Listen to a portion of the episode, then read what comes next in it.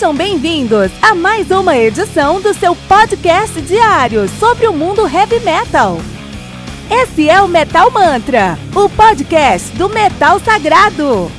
Lembrando que você pode nos mandar suas perguntas, sugestões, críticas, correções, elogios ou quaisquer outros comentários no nosso e-mail metalmantrapodcast@gmail.com.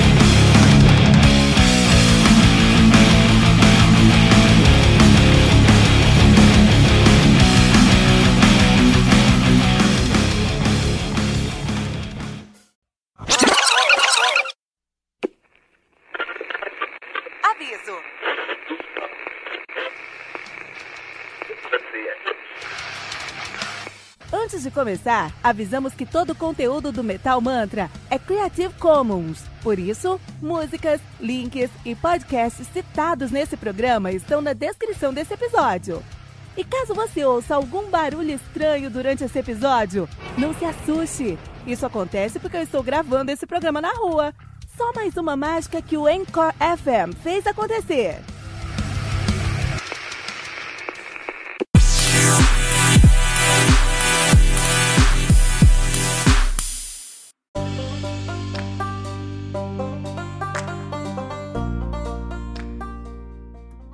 Fear Inoculum, do Tool, álbum lançado no dia 30 de agosto de 2019 uh, pela Tool Dissectional Volcano Records. Uma, uma gravadora muito obscura, assim como o Tool, né? Tool aí que conta com Uh, 79 minutos de play. 79 minutos de play. Eu descobri, uh, fazendo resenha desse álbum, que um CD pode suportar no máximo 80 minutos de play. Olha aí.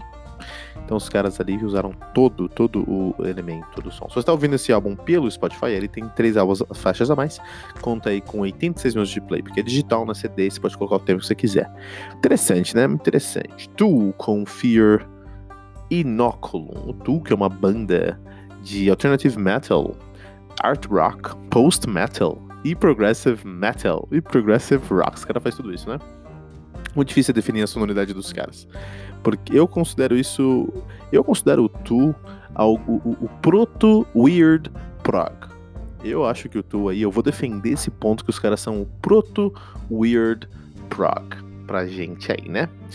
Mas é, talvez a galera não aceite, mas é isso que o Metamantra faz, né? Tá na, na, na, vanguarda das críticas do mundo do heavy metal. A banda que atualmente é formada por.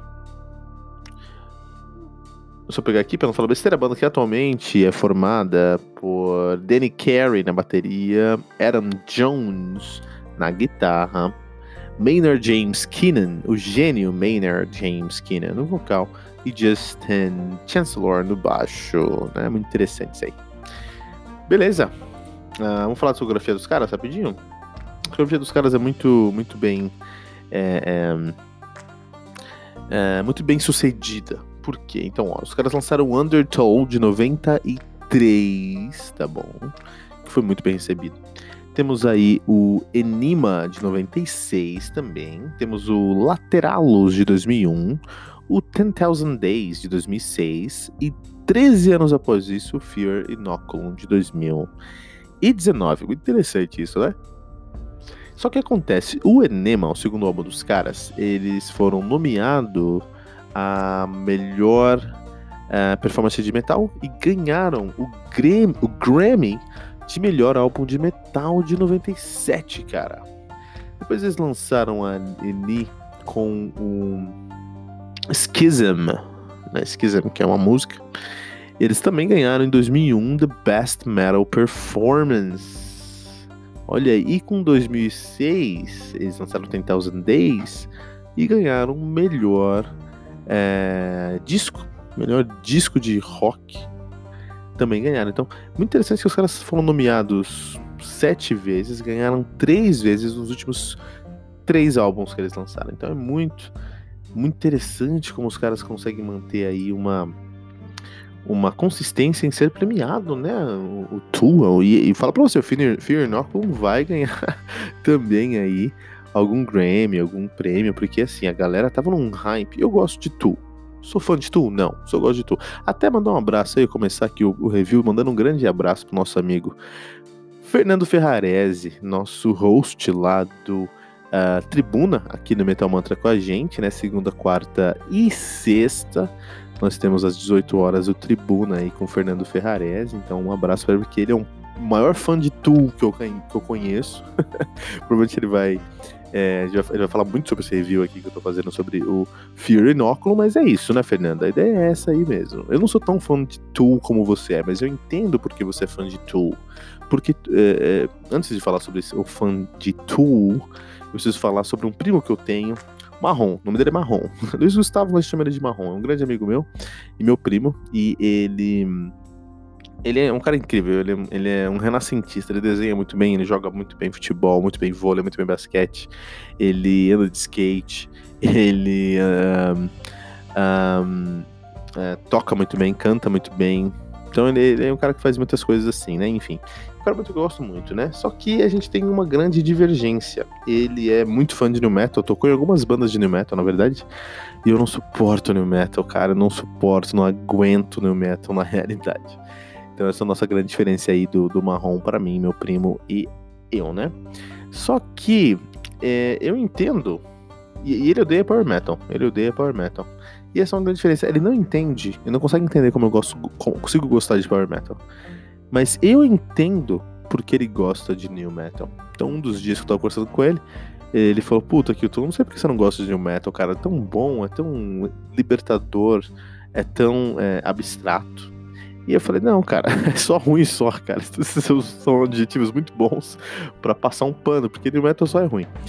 É, mas aí eu tava sendo preconceituoso naquela época, porque aí ele falou: Não, escuta isso aqui, ó. Isso aqui vai te. Você vai entender esse. Quando você entender esse som aqui, você vai gostar de No Metal. Ele me deu. Hum, é, puta, agora, Back to School, cara. Quem toca Back to School não é Disturbed. É, Deftones. Ele me deu Deftones pra ouvir. Escuta esse álbum Deftones aqui. Eu fui escutar Deftones.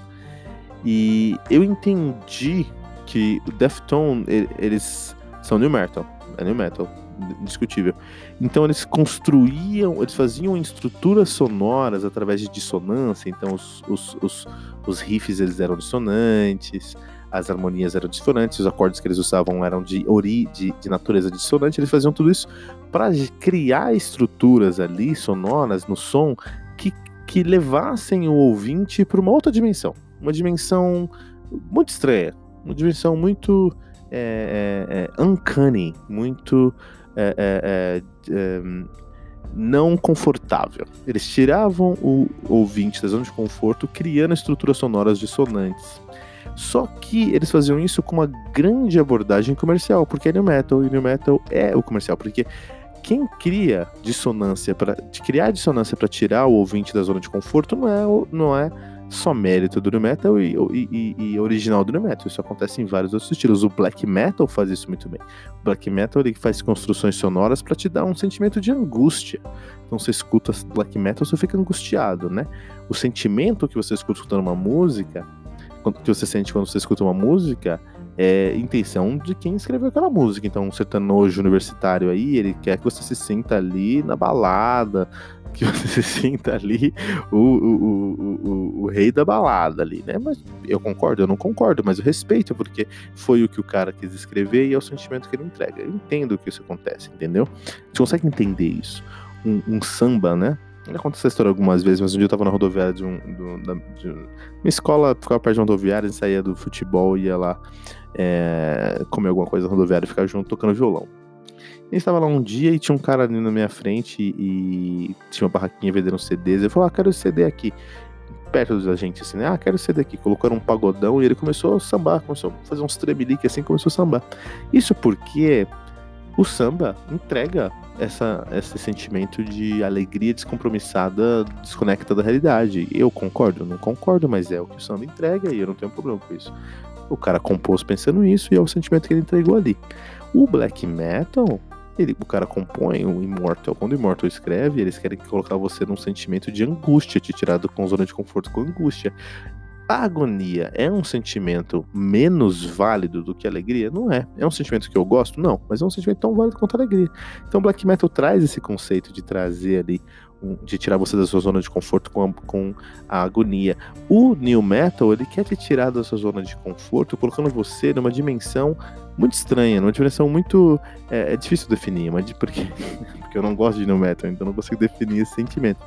Mas ele coloca você numa dimensão muito é, é, é etérea. Etérea e soturna. Dimensão Vampiro a Máscara. Já jogou Vampiro a Máscara?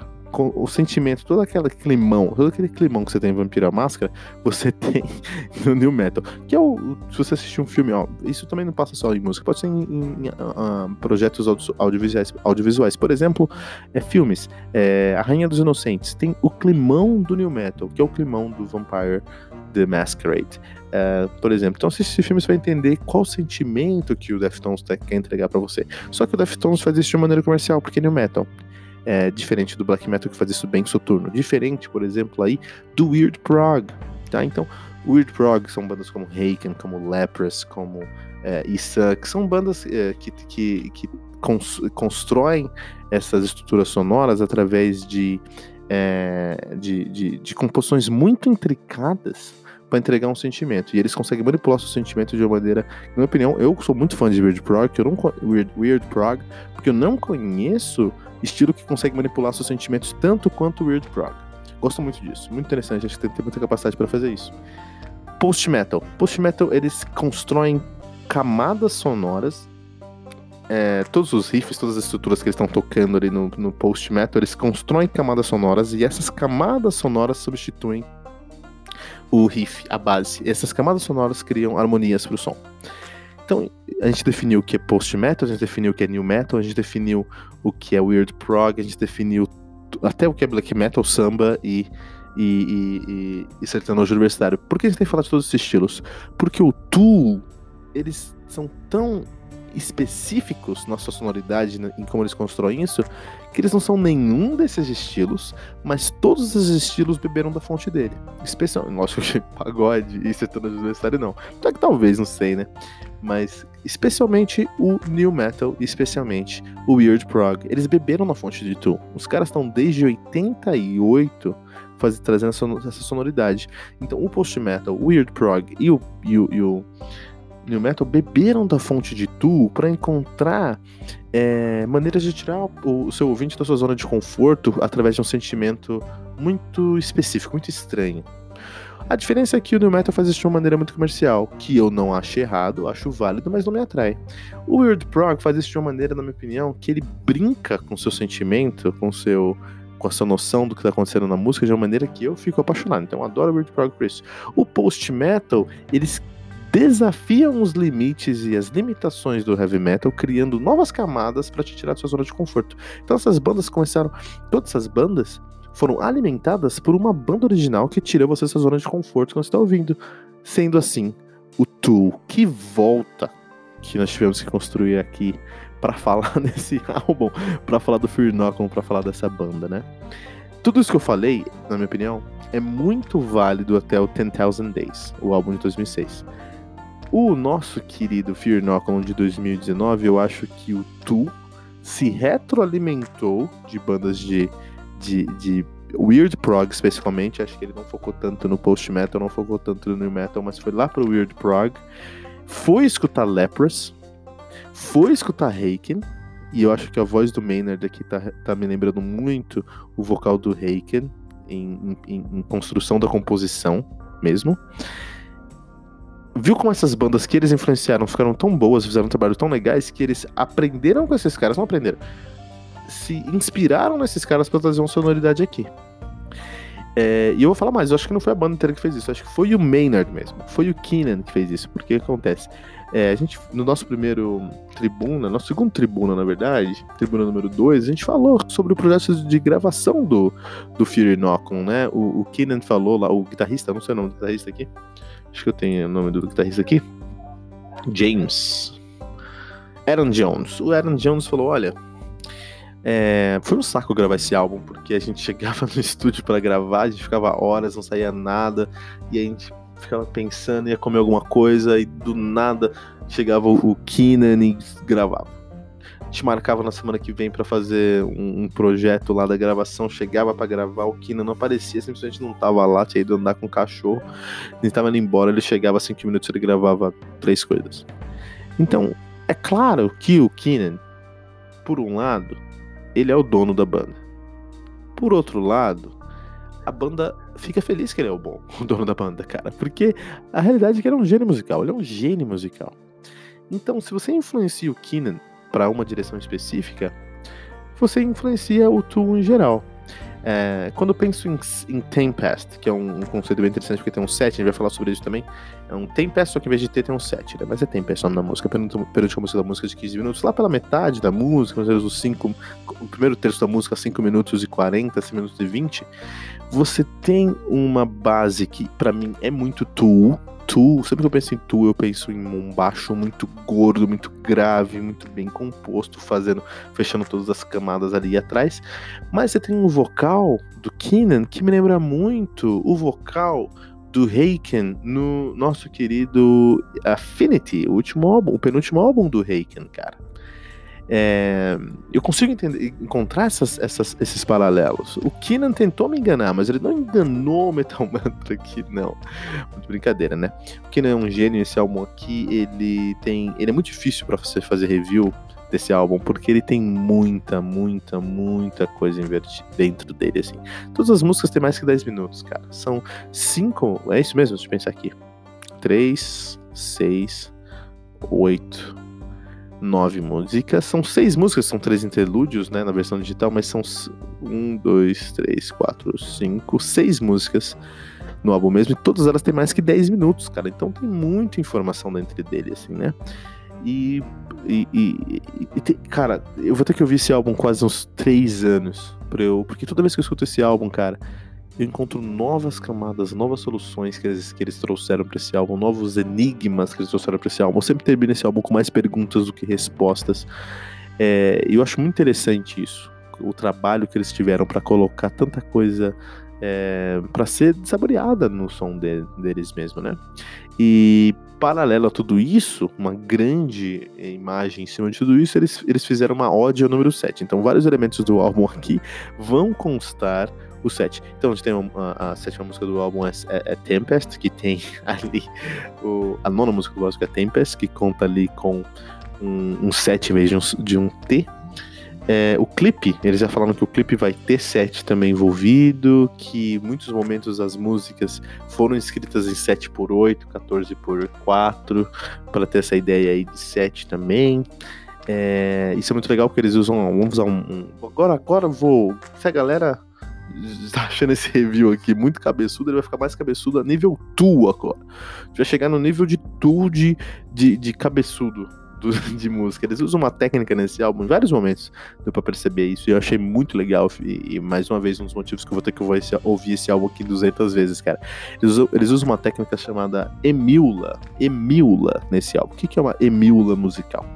Então eles pegam ali um 7x8, do 7x8 eles vão por um 3x4 e do 3x4 eles vão para um 8x4. Então eles pegam esses, esses, essas três fórmulas de compasso, essas três, esses, essas três métricas, e desenvolvem isso por um ciclo X de compasso.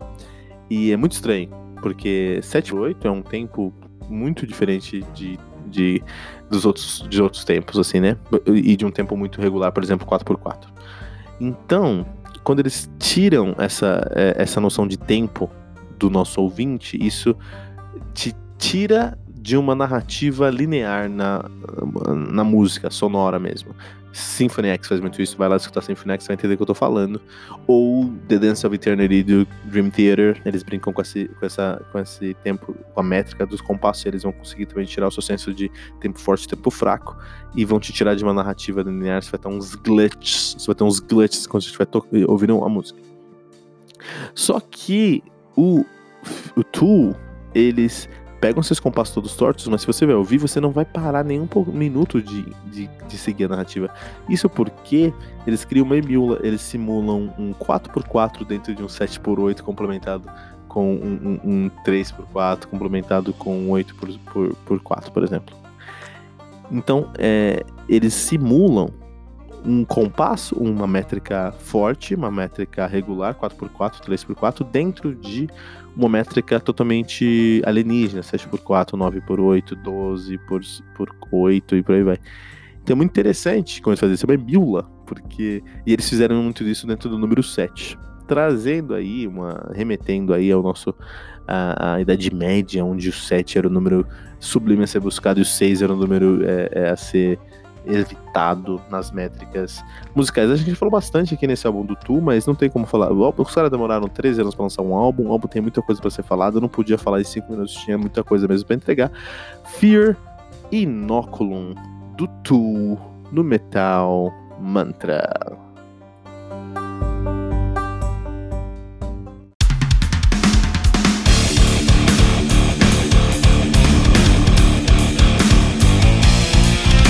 Você ouviu mais uma edição Metal Mantra, o podcast do Metal Sagrado.